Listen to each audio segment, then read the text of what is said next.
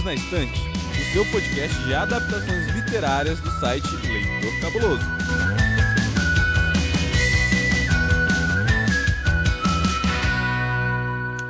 Oi, meu nome é Amanda e o meu personagem favorito é o Charlie. Oi, meu nome é Thiago e meu personagem favorito é o Nick. Oh!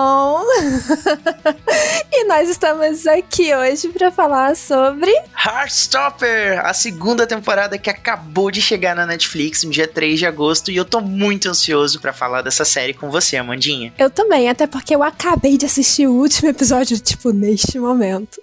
Olha aí, tá fresquinho então, né? Tá fresquinho e eu tô super empolgada para conversar sobre isso. Porque é assim, né? Aqui a gente gosta de ver, ler e comentar. E espalhar a palavra. Isso aí, a gente começa evangelizando assim. E vamos falar desta série Super Amorzinho. Mas antes de falar dessa série Super Amorzinho, já que a gente tá falando de amorzinho mesmo, você tem algum beijo especial, Thiago, neste momento do beijo?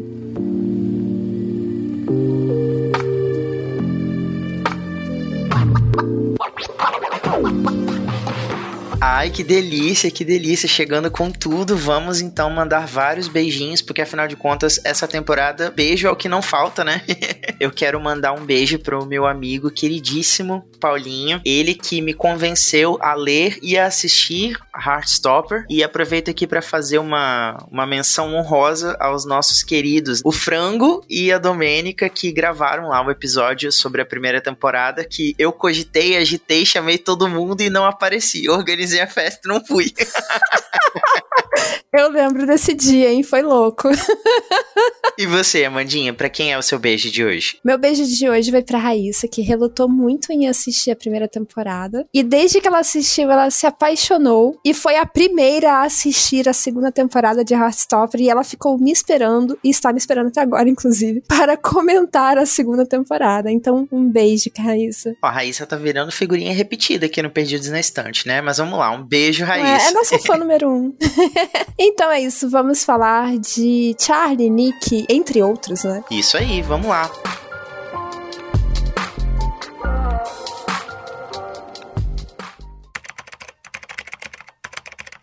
Após o sucesso de sua primeira temporada, Heartstopper está de volta. A história de Nick e Charlie ganha uma sequência com oito episódios e já chegou arrebatando corações, com direito a novos personagens e até cenas em Paris. Inspirada no terceiro volume das HQs de Alice Oseman, que também atua como criadora, roteirista e produtora da série. A segunda temporada mostra como Nick está lidando com a descoberta de sua sexualidade, além de outros temas mais maduros como transtornos alimentares, saúde mental, homofobia e as primeiras experiências do florescer sexual. Isso tudo sem perder o tom fofo que conquistou legiões de fãs para a série. Quer saber o que achamos? Confira a seguir. Então, Tia, a gente já falou aí dos nossos personagens favoritos e eu já quero começar dizendo que eu gostaria de guardar o Charlie num potinho e protegê-lo de todo mundo, porque ele é a coisa mais fofa que existe. E você? O que você ia falar do Nick? Amiga, sou suspeito para falar porque, primeiro, assim, eu achei a escolha de atores dessa série maravilhosa. Eles são personificações reais dos quadrinhos da Alice Osman. É impressionante como eles se parecem, sabe, fisicamente com o traço que ela cria no, nos quadrinhos dela. Principalmente o Nick, né, que é interpretado pelo Kit Connor. Inclusive, meu terceiro beijo aqui vai para ele, homem lindo, maravilhoso.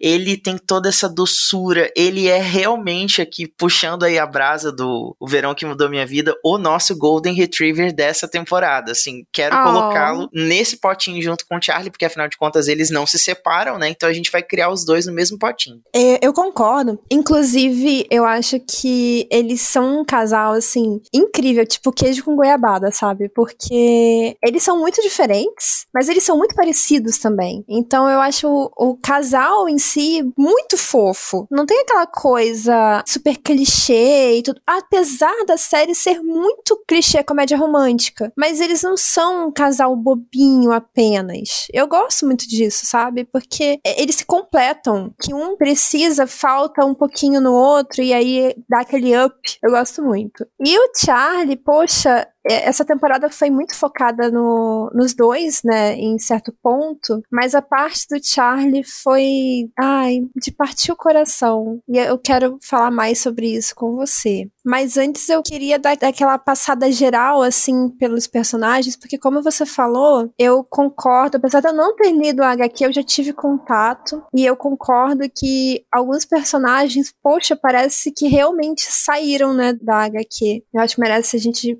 falar um pouquinho mais deles. Com certeza. Antes de tudo, para você ouvinte que tá caindo de paraquedas aqui nesse episódio, é importante você saber que a gente tem sim no nosso feed um episódio sobre a primeira temporada de Heartstopper. É o Perdidos na Estante 194. Lá a Domenica Mendes e o Frango, nosso galináceo favorito, falam tudo que você precisa saber para mergulhar nessa atmosfera fofinha, conchegante, super apaixonante da primeira temporada de Heartstopper. E aqui a gente tem então, né, a história do Charlie Spring, que é um garoto aí de seus 14, 15 anos, né, que tá aí no ensino médio, numa escola só para rapazes, né, o Colégio Truman. Na primeira temporada a gente vai acompanhar esses desdobramentos, né, porque o Charlie é um rapaz gay recém-assumido na escola e aí ele começa finalmente, vamos colocar assim, a boiar na superfície que é esse ambiente escolar, né, essa atmosfera escolar. Finalmente aquela onda de bullying que ele sofreu e os ataques, né, de todo mundo fazendo gracinha, com essa descoberta dele que foi tão tocante, foi tão sensível, que acabou se espalhando ali como pólvora, começa a amenizar um pouco. Então, a gente vai conhecer um menino muito sensível, muito doce, que tem amigos muito queridos, né, que a gente vai revisitar aqui na segunda temporada, que são o tal Ael e o Isaac. Esse quarteto fantástico que não se separa por nada até Nick Nelson entrar em cena, não é mesmo, Amandinha? Isso. E as novas amigas também, né? A Tara e a Darcy e a Imogen. Com quem eu não poderia me importar menos. Ai, coitada, só porque ela é hétero. A única. Essa segunda temporada dividiu muito em subplots, né? Sim. Apesar do Charlie e o Nick serem o ponto central ali, porque o Charlie tem toda a questão do, do bullying que ele sofreu e você comentou, e as consequências disso. E o Nick vem com esse novo drama, nova problemática de e agora? Como sair do armário. Mas também tem essa, essa galera aí. Aí a série começou a dividir em subplots, né? Então tem o subplot do Isaac e o próprio drama dele que ele tá vivendo, do Tal e da El, da Tari e da Darcy e do restante, dos héteros. Algum desses te chamou a atenção? Claro, com certeza. Eu acho que antes de tudo a gente tem que elogiar essa escolha de roteiro da segunda temporada, que foi não dar esse foco exagerado, excessivo no relacionamento do Charlie e do Nick, porque afinal de contas eles finalmente começaram a namorar. A gente termina a primeira temporada, né, sabendo que agora eles são não oficialmente para o mundo todo saber, mas o mais importante, né, um para o outro. Eles são um casal e os amigos mais próximos ali começam então a saber aos poucos, se tornarem confidentes desse segredo. O Nick ainda não está pronto para assumir publicamente a descoberta da sexualidade dele, mas a gente vai ver que ele não é o único que está lidando com essas escolhas. O Tal e a El, que são muito amigos do Charlie, eles também estão descobrindo ali essa florescência do primeiro amor. E é um amor que é muito bonito, porque ele floresce a partir da amizade. Eles são amigos desde criança, então, assim, as duas famílias se conhecem. E aqui a gente vai lidar com uma coisa muito delicada, que é o fato de que uma escolha errada, uma escolha impulsiva, pode acabar comprometendo toda uma história de amizade. Então. Na verdade, a série é toda baseada no Friends to Lovers, né? Friends to Lovers, que é um, é um gênero muito fofinho, né? Vamos combinar. É muito gostosinho de acompanhar, assim. É. Que isso, Amandinha? Foco nesse. É.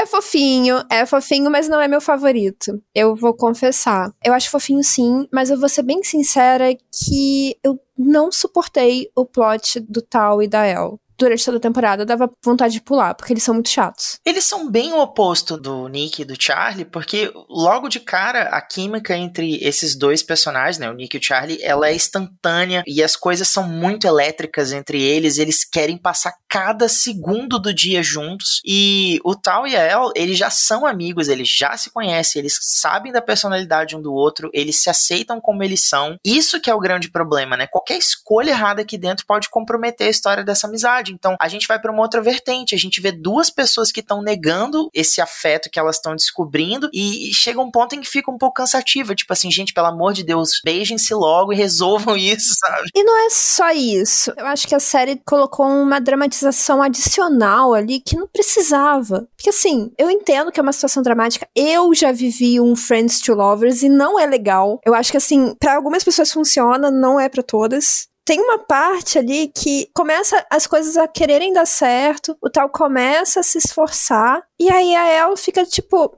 não, agora eu não gostei. E eu gostaria que vocês vissem a cara que eu fiz. Eu acho que deu para imaginar, assim, pelo tom de voz. Sabe, poxa, cara, sério? Então eu fiquei meio, ai, sem tempo, irmão. Ah, mas veio pelo lado positivo. Pelo menos o tal finalmente cortou o cabelo, não é mesmo? Ele ficou muito creepy no começo, ficou, mas.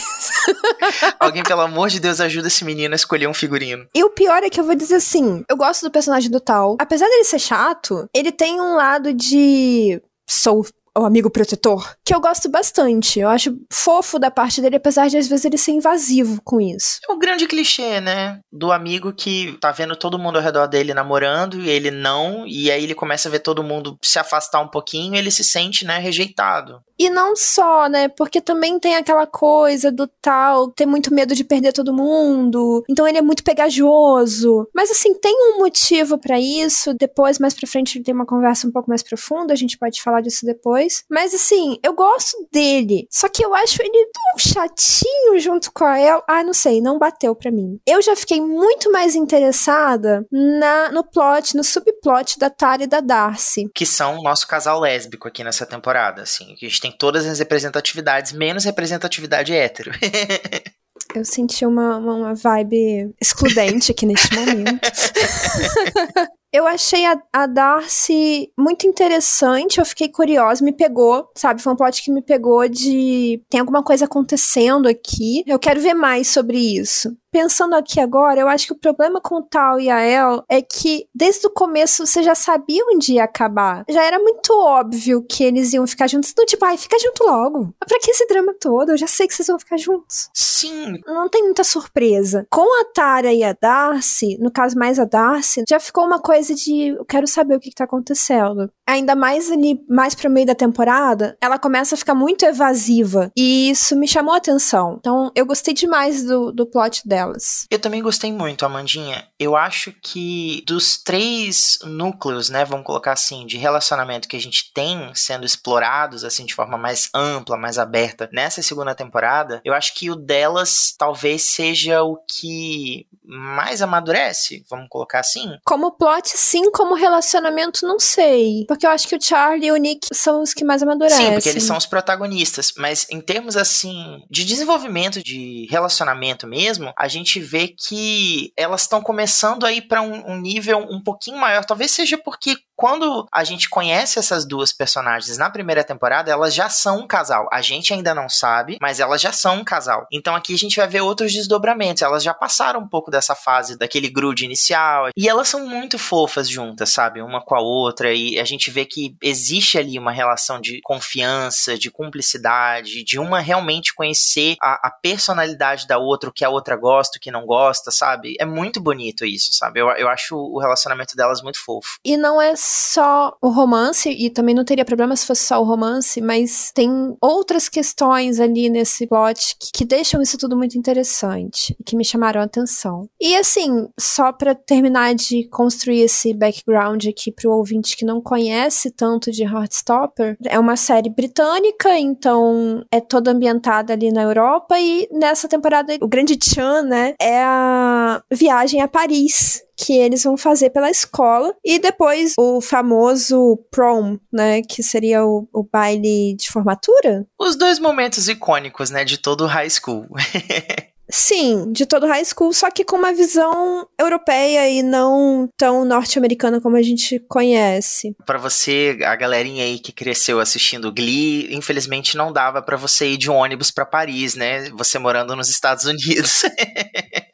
Pior é que eu já estudei com algumas pessoas que moraram na Europa e, cara, isso é muito mais comum do que a gente consegue pensar aqui no Brasil, sabe? É muito comum excursão de escola para outro país. É bizarro isso, né? Porque lá tudo é muito perto, muito rápido de ir, muito fácil de fazer. Mas enfim, aí nós temos esse contexto ali que eles já estão vendo faculdade, eles já estão pensando no futuro. Então tem essa carga emocional além do, do romance, das amizades e tal, que é da possível separação por causa da, da ida para a faculdade, é, das provas finais, porque em boa parte ali da temporada eles estão com essa, essa ansiedade de eu vou falhar nas provas, eu tenho provas importantes, eu tenho um trabalho para entregar. Então tudo isso vai conduzindo a uma bomba de ansiedade que acaba explodindo no Charlie. Que permite com que a série aborde temas um pouco mais complexos, né, em relação à primeira temporada. Eu achei isso muito bacana. Exatamente. Antes da gente realmente entrar nesse assunto, Ti, você tinha alguma expectativa para a segunda temporada? Tinha sim, Amandinha. O que eu achei muito legal nessa segunda temporada de Heartstopper é que a primeira, né, por ser novidade, é uma série que antes de chegar aqui no Brasil oficialmente, os quadrinhos publicados pela pela editora seguinte, ela já causava um burburinho. Tinha muita gente que já era fã desse universo, né? Desses personagens idealizados pela Alice Osman, já na gringa, né? Muita gente lia aí na, na internet e acompanhava o trabalho dela nas redes sociais. E quando finalmente, né, a Netflix anunciou essa adaptação, aí que o trabalho dela e os quadrinhos como um todo ganharam uma grande repercussão. A grande beleza da primeira temporada, ela consiste nesses grafismos, né? Que é literalmente você pegar o storyboard do quadrinho e transportar ele pra tela, pro audiovisual. Ai, é fofíssimo, né, gente? Eu acho lindo. Eu acho lindo. E um elemento que eles fazem, uma escolha que eu acho maravilhosa, eu não sei se você teve essa sensação assistindo também, mas é que as escolhas da trilha musical, elas funcionam quase como se fosse uma playlist. As cenas, elas têm músicas específicas e, e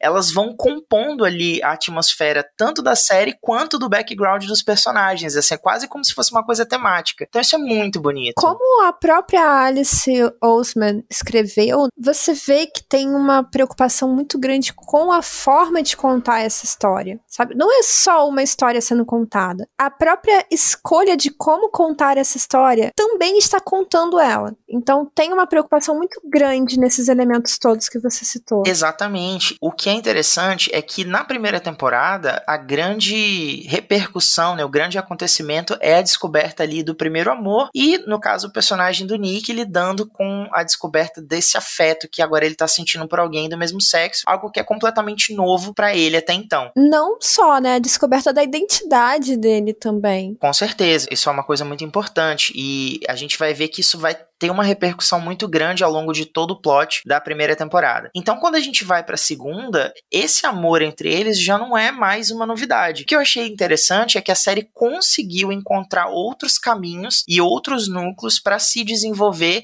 e não deixar aquela história cansativa, maçante, para quem já é fã do casal, quer continuar acompanhando o desenrolar, as próximas etapas do relacionamento deles, mas não quer se afogar no meio de tanto arco-íris e brilhos e coisas maravilhosas. Eu vou confessar que é uma série que a primeira temporada eu assisti sem a menor expectativa. Apesar de, na época, meus alunos serem extremamente fãs dos quadrinhos. E eu já estava ali ouvindo muito sobre, na época que a Netflix anunciou que estava para estrear a primeira temporada. Mas eu não tinha expectativa de, sabe, de nada. Eu, eu fui com o coração aberto. E eu vou dizer que eu fiz a mesma coisa com a segunda temporada, que eu achei a primeira linda, aí eu pensei, ah, eu vou achar linda também. Mas eu não tinha grandes expectativas do tipo, ai, ah, tem que acontecer isso, tem que acontecer aquilo. Eu realmente gosto que essa série é leve o suficiente para não não me deixar, sabe, projetando coisas para ela. Eu só curto. é bom que eu só curto. E isso é, me faz bem assistir algo assim. Eu concordo totalmente com você. É uma série leve, gostosa de se assistir, principalmente se a gente fizer uma correlação com uma coisa que a gente já discutiu aqui, inclusive, com outros materiais produzidos para a mesma faixa etária que já lidam com essa descoberta do primeiro amor, da sexualidade de uma forma muito mais intensa, mais acelerada. Você vê que aqui na segunda temporada, até esses primeiros florescer sexual, vamos colocar assim, né? Descoberta aí da, da sexualidade de uma forma mais física, até aqui aqui é feito de uma forma mais delicada, aqueles momentozinhos do opa, vamos parar por aqui porque a coisa tá começando a esquentar, a gente ainda não tá pronto para dar o próximo passo e tal. Isso que você tá falando é incrível, porque o comentário de Senhor Bruno, meu marido, quando eu tava assistindo hoje na hora do almoço, ele não assistiu, né? Ele não é muito desse gênero fofinho. Aí ele olhou pra série e falou assim: Nossa, mas é sex education. eu falei, então, é uma boa definição. É sex education family friendly. porque não tem sexo, né? É só o education. no sex, but education. Então, assim, tem essa mesma vibe de relacionamentos e adolescência, e inclusive o despertar da sexualidade, mas não de uma forma ainda nas vias de fato da sexualidade. Eles estão apenas abordando o assunto muito com calma. Ainda tá muito na fase do pegar na mãozinha e ficar, ai, que vergonha. Aí recolhe a mãozinha, hum. aí depois pega na mãozinha de novo. É dar aqueles beijinhos, só um selinho, uma coisinha assim, né? E responder as mensagens no Instagram, coraçõezinhos, emojis. com três corações, é. Então é uma coisa muito tranquilinha de assistir. Heartstopper tornou-se um grande sucesso logo de cara. Com uma atmosfera leve, divertida e apaixonante, a história de Nick e Charlie fez todo mundo se derreter e desejar um crush para chamar de seu. E para ajudar na construção desses personagens, nada mais justo do que um time de psicólogos e historiadores queer dando apoio e suporte ao elenco, com direito a treinamentos de história LGBTQIAP+, e até terapeutas à disposição do set de filmagens, com os quais era possível conversar de forma anônima. Ainda assim, Kit Connor, intérprete do personagem Nick Nelson, se viu forçado pela pressão dos fãs da série a assumir publicamente sua sexualidade, fato que o ator comentou durante sua visita ao Brasil na CCXP de 2022.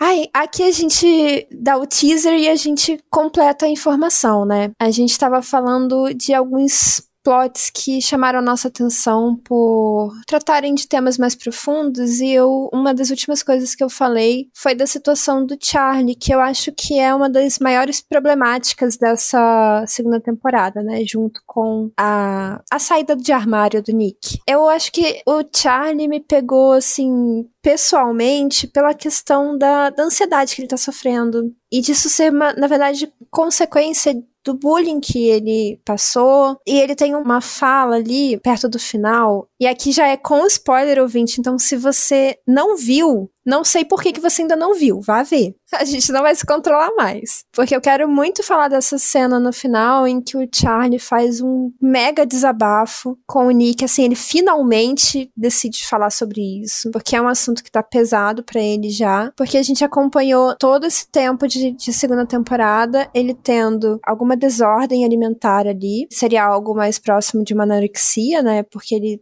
se recusa a comer, ele não se alimenta devidamente, ele chega a desmaiar, e ele finalmente abre o coração do porquê, assim, ou pelo menos um dos porquês, né? Que é o bullying que ele sofreu e o quanto isso fez com que ele se odiasse e sentisse nojo dele mesmo e sentisse raiva dele mesmo e o que as pessoas fizeram com ele para que ele se olhasse de uma forma tão cruel. E eu acho que essa parte aí da, da temporada sobre o Charlie me deixou muito pensativa. O que, que você tem a dizer sobre isso, Ti? O que eu acho interessante é que como é uma segunda temporada, a gente tem então um crescimento do elenco, né? Isso é uma coisa esperada para produções em série. Stranger Things, por exemplo, alguns dos melhores personagens da trama são apresentados a partir da segunda temporada. Discordo, mas Você discorda? Assunto para outro episódio. Vamos gravar, vamos fazer. A gente dá um jeito que tem o livro de Stranger Things, então a gente pode fazer episódio também de série. Deixa aí nos comentários do Spotify, na nossa caixinha de perguntas, ouvintes, se você quiser um episódio aqui da gente discutindo Stranger Things, mas preparem-se porque a Mandy Tem pano para fazer um episódio de três horas, então não, não nos responsabilizamos.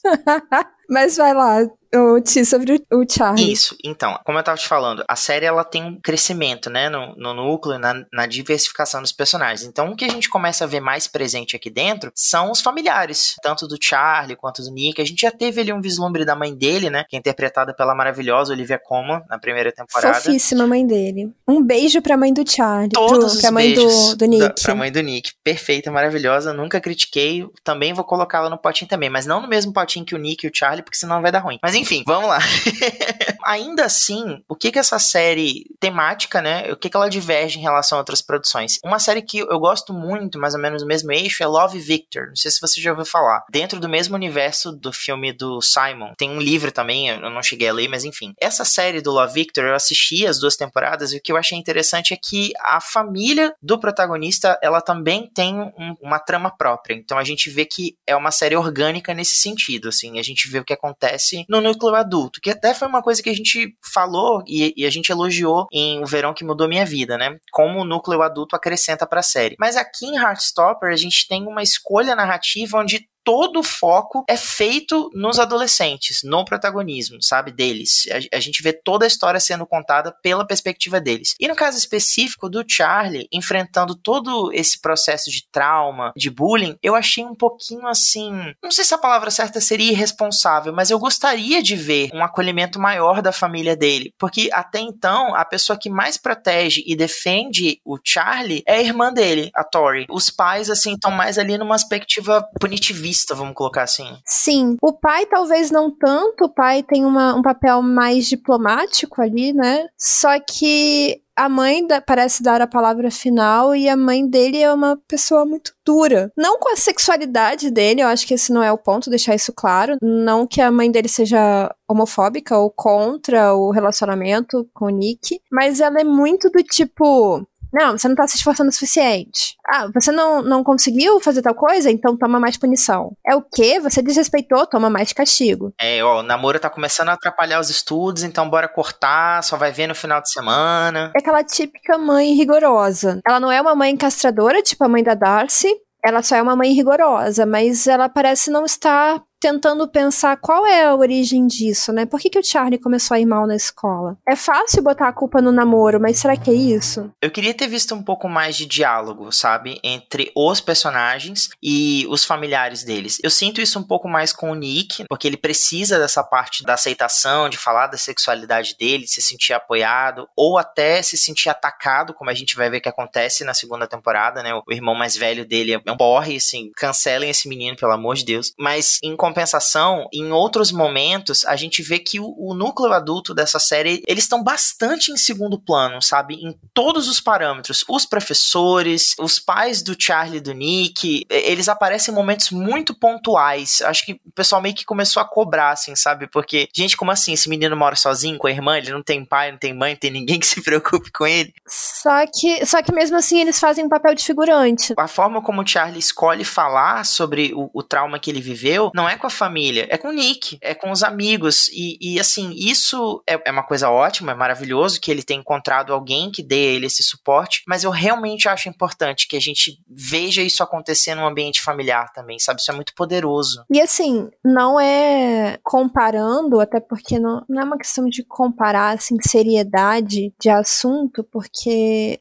se assumir para a família também é um assunto muito sério, se assumir em público também é um assunto muito sério, mas ali quando você fala de um distúrbio alimentar, você está falando de saúde, você está falando de uma coisa extremamente grave que deveria, sim, concordo nesse ponto, ter tido mais atenção e talvez um pouco mais de profundidade para falar no assunto. Sim, queria ter visto um pouquinho mais disso, sabe? Nessa abordagem que eles escolheram fazer. Não me incomoda que o foco da narrativa seja feito feito nos adolescentes, porque afinal de contas essa é uma série feita por eles e para eles. Mas eu acho que é importante a gente ter um pouquinho do olhar adulto também, sabe? Porque querendo ou não, essa é uma série que permite você dialogar um pouco, sabe, com familiares, com professores, com essa galera que tá acompanhando os filhos crescendo. E o que eu acho interessante, eu não sei se foi assim para você também, sabe, Amanda, mas no meu ensino médio e principalmente no fundamental, isso não era como a gente não tinha esse tipo de diálogo na escola, ou eu pelo menos nunca tive a oportunidade de conversar sobre isso em casa também, né? A minha família não é nem um pouco assim tolerante em relação à, à minha sexualidade. E eu acho que não só sexualidade, mas qualquer problemática ali que o adolescente viva é, nem sempre é respeitada em casa, né? Nem sempre é tratada como uma questão de fato, além de um drama adolescente. Sim. E ali no caso do Charlie é uma coisa que tá afetando inclusive a saúde dele. Pô, como é que o garoto garoto desmaia numa excursão de escola e, sabe, os professores não procuram investigar ali, de repente chamar a família. É um ponto excelente esse que você tocou. Eu, eu nem tinha parado para cogitar isso daí e você tá certíssimo, assim, não, não é uma coisa que se desenvolve muito, né? E também tem essa questão ali do, do Nick, que eu acho que é tratada com um pouquinho mais de peso do que a questão do Charlie, porque ele só consegue pensar nisso, né? Eu tenho que me assumir. Ficou um pouquinho exaustivo, eu achei.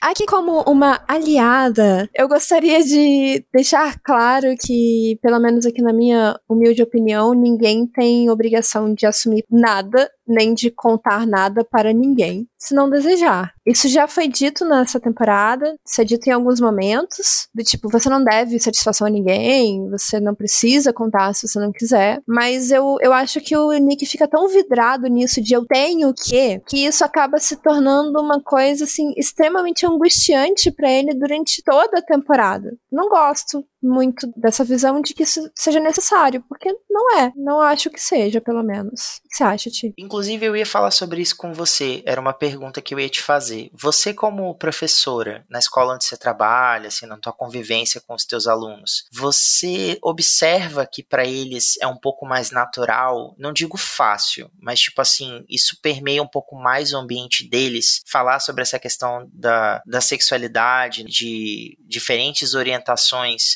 se comparado à tua própria juventude, à tua própria passagem pela escola, tu sente que hoje é um pouco mais assim, eu não digo aberto, mas eu digo um pouco mais possível de se ter esse tipo de diálogo? Pô, com certeza. Eu acho, inclusive, que um dos maiores benefícios da nova geração é justamente não só uma maior tolerância, mas também uma maior naturalidade em tratar de temas como sexualidade. Aí vai depender muito do, do meio em que esse jovem está inserido, por questões ali de religião, de pais mais conservadores, criação mais conservadora. Mas no geral, eu vejo que isso não é um, uma grande questão como era na minha adolescência. Eu observo isso também, né? Na escola onde eu trabalhei no, no ano passado, eu cheguei a dar aula numa sala em que a gente tinha uma pessoa não binária essa pessoa fez essa solicitação de usar pronomes neutros, tanto na, na sala de aula, quanto pedir que os professores se referissem usando os pronomes neutros e tal. Mas a própria família foi contra o desejo dessa pessoa por conta dessa dificuldade, né? Era uma escola católica, então ficava um pouco complicado, eles não queriam. Eu, eu senti que eles estavam mais preocupados em ver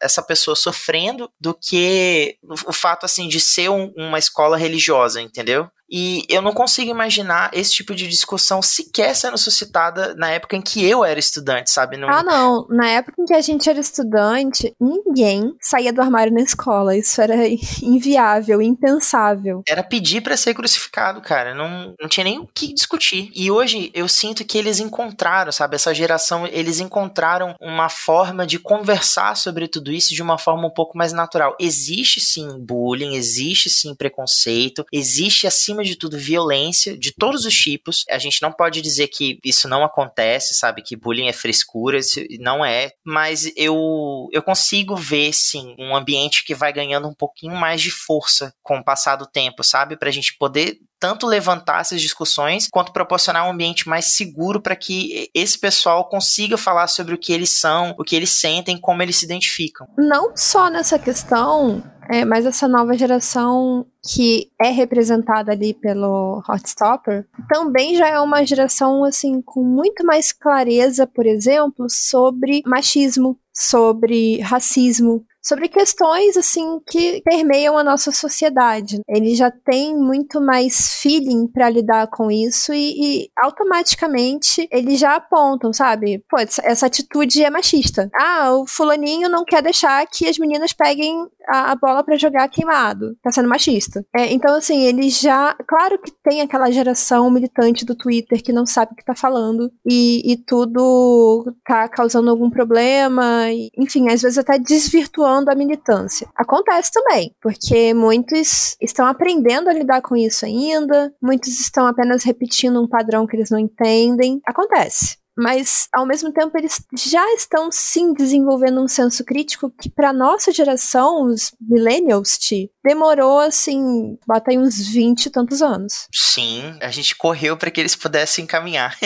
sim, que bom ver que essas produções, assim como Nimona, por exemplo, assim como Barbie, por exemplo, que todas nós falamos aqui já, é, são produções que são feitas ali por millennials e que celebram essa facilidade que a gente tem hoje em dia de poder falar sobre assuntos que são importantes de serem falados. Maravilhoso, eu, eu assino embaixo com você. Mas me conta aqui uma coisa, para além dessas discussões, desses temas um pouco mais delicados, o que que você mais gostou nessa sequência da história do Nick e do Charlie? Eu sou uma pessoa de personagem, sabe? Eu até brinquei com, com meu marido esses dias, a gente estava conversando sobre histórias em geral, e tem pessoas que são muito focadas em enredo, tem pessoas que são muito focadas naquela construção de mundo, de, de possibilidades e tal, né? E tem pessoas que são mais focadas em personagem personagem. Eu sou uma pessoa dos personagens. Então, pra eu gostar de uma história, os personagens têm que me cativar. Eu tenho que me sentir, de alguma forma, próxima desses personagens. E aí, o que acontece com Heartstopper é que eu não vivo aqueles dramas, eu nunca vivi aqueles dramas. Então, poderia facilmente ser uma série a não me atingir. Mas não, não é bem assim. Porque vai muito além de a questão da sexualidade ali, que eu não me identifico. É também uma série sobre a importância ali daquelas amizades, sobre acolhimento, sobre ter um lugar seguro, que até é o nome da arte que a El faz, né? Um lugar seguro. Lindíssimo, meu Deus, que você desenho lindo. Ter um lugar seguro para ser quem você é, independentemente se isso é numa questão de homossexualidade, de transexualidade, ou até mesmo de você se sentir confortável de ser esquisito perto dos seus amigos, sabe? Mas de você não ser julgado. É, então, o que eu gostei muito nessa segunda temporada, por que eu tô falando tudo isso,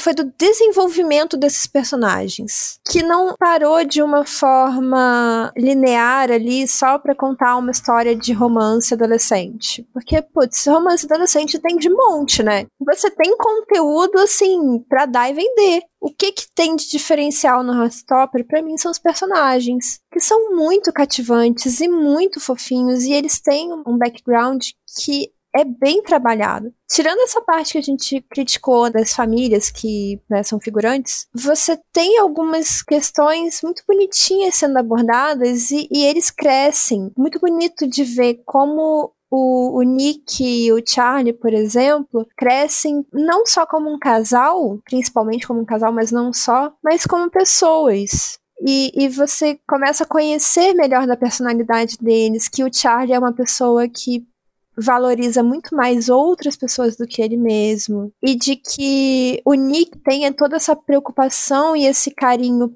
por amigos e, e por até mesmo quem não é tão amigo assim, porque o, o, Nick é um dos primeiros a ficar super preocupado, cadê a Darcy? Esse tipo de atitude, sabe? Então você vai conhecendo melhor esses personagens e isso me ganhou totalmente. Então esse para mim é um, é um ponto mais alto da, da segunda temporada, essa evolução. Ah, Amandinha, eu super concordo com você. Eu queria fazer um, um comentário em relação às atuações que foram algo muito positivo dentro dessa segunda temporada. Eu gostei demais, demais, assim, mas se teve alguém aqui dentro, assim, que me cativou, assim, ele roubou completamente meu coração na primeira temporada e aqui ele terminou de sequestrar o que ficou para trás, né, que foi o, o Kit Connor, que interpreta o, o Nick. Uma coisa que me deixou muito chocado com algumas críticas que eu li a respeito da segunda temporada é que parecia que os dois atores, né, os protagonistas, o Kit Connor e o Joey Locke, parecia que eles não tinham química, assim, parecia Nossa, que eles não estavam muito não. à vontade um com o outro. Não, e chega você vê o brilhozinho nos olhos, sabe? É o completo oposto, assim. Gente, eu eles nunca... são uns fofos, pelo amor de não Deus. Não há quem não me convença que eles dois não são um casal na vida real. Claro que são.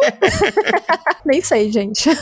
eu também não sei, não temos essa informação oficialmente. Mas assim, acredito que não, porque isso teria sido notícia. Sim, com certeza. Mas o, o Nick, ele é de uma doçura tão grande, ah, sabe? É. Os dois são, eles são muito docinhos, muito fofos. Eu sinto no Nick um pouco mais desse instinto protetor, sabe? Como ele sempre quer puxar o Charlie para perto dele e ele para tudo que ele tá fazendo para olhar na multidão para ver se o Charlie tá ali, se ele tá bem, se ele tá ok. A prioridade, ele observa se o Charlie tá comendo, é ele que nota, né? Antes de todo mundo que tem alguma coisa errada com os hábitos alimentares do Charlie. Nem os pais desse garoto notaram, pelo amor de Deus. Conselho tutelar. Conselho tutelar, vamos ligar aqui. Ele é muito carinhoso, sabe? O Kit Connor consegue fazer essa interpretação, você sente no olhar dele essa doçura, esse carinho, sabe? Meu Deus, assim, eu saí completamente apaixonado, assim, esse casal eu amo e vou defendê-los para sempre, assim.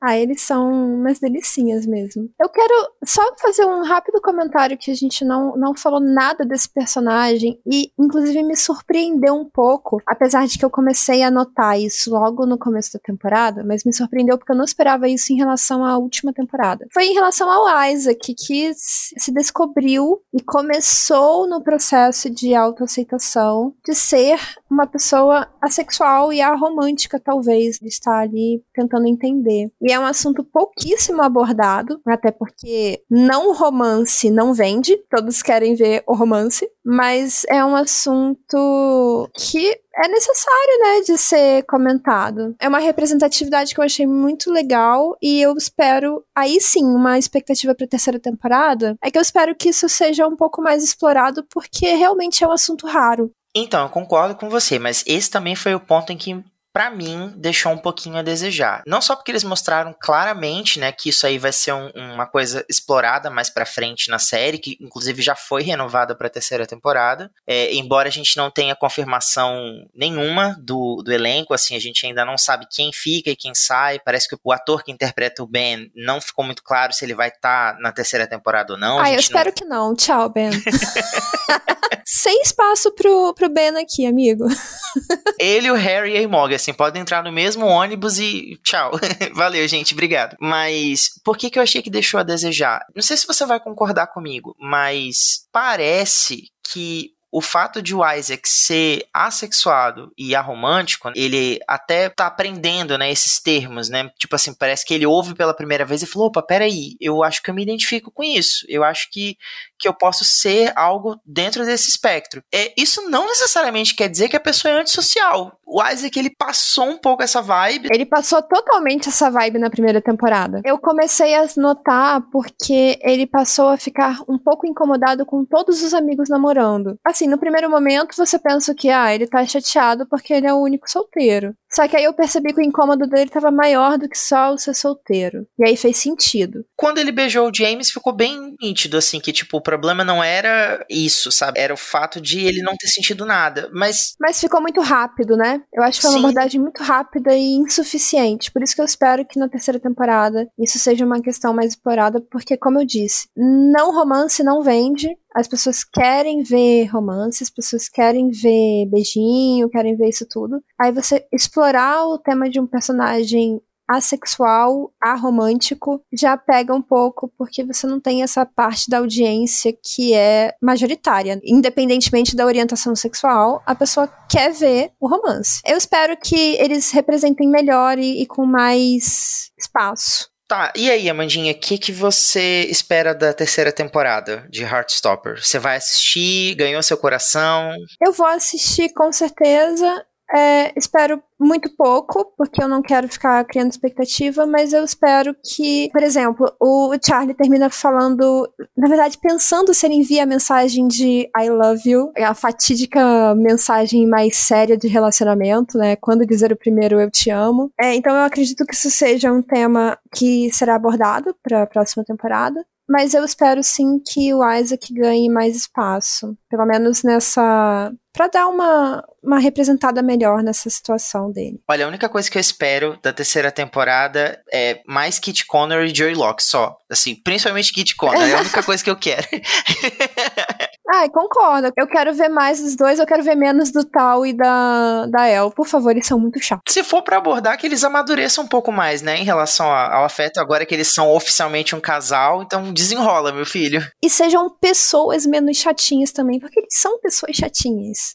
Eles são muito, muito planos, sabe? Ela é só uma artista. Ele é só o cara que gosta de filmes cult. Não tem aquela coisa assim, mais. Né, não, sei lá, eles não são personagens muito complexos, não me interessam muito. Mas é isso então, né, Ti? A gente fica aqui no aguardo da terceira temporada. Eu não vou ficar ansiosa, porque essa série não me deixa ansiosa, essa série me deixa tranquilinha e cheia de amorzinho no coração. E eu gosto é assim. Assino embaixo com você é nossa série para relaxar, para ter momentos fofinhos, para ficar com o coração quentinho. E é isso. Segunda temporada de Heartstopper, para mim, são cinco estrelinhas.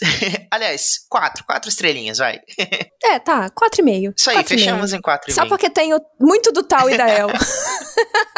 a hater. E na semana que vem nós voltamos a falar de arco-íris e corações quentinhos e, e, e coloridos e cor-de-rosa e de tudo de amor. Corações vermelhos, brancos e azuis, não é isso? Poxa vida, já deu o spoiler todo. um produto audiovisual LGBTQIPA+, todas as siglas neste podcast não é suficiente. A gente vai lotar o mês de agosto para você sair daqui completamente evangelizado, que não há espaço para héteros neste podcast. Brincadeira. Beijo.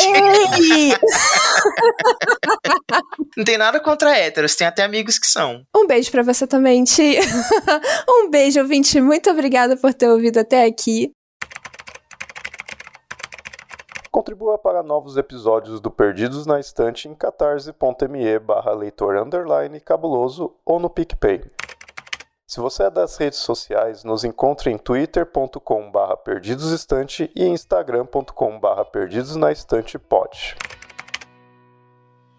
Você acaba de ouvir o podcast Perdidos na Estante. A apresentação foi de Amanda Barreiro e de Thiago Augusto. A pauta foi do Thiago Augusto. Produção da Domenica Mendes, assistente e edição do Leonardo Tremesquim. Esse episódio é um oferecimento de Airechu, Aline Bergamo, Alan Felipe Fenelon, Amaury Silva, Caio Amaro, Camila Vieira, Carol Vidal, Carolina Mendes, Clécius Duran, Daiane Silva Souza, Guilherme Debiase, Igor Baggio, Janaína Fontes Vieira, Lucas Domingos, Lubento, Luiz Henrique Soares, Marina Jardim, Marina Kondratovic, Moacir de Souza Filho, Nilda e Ricardo Brunoro.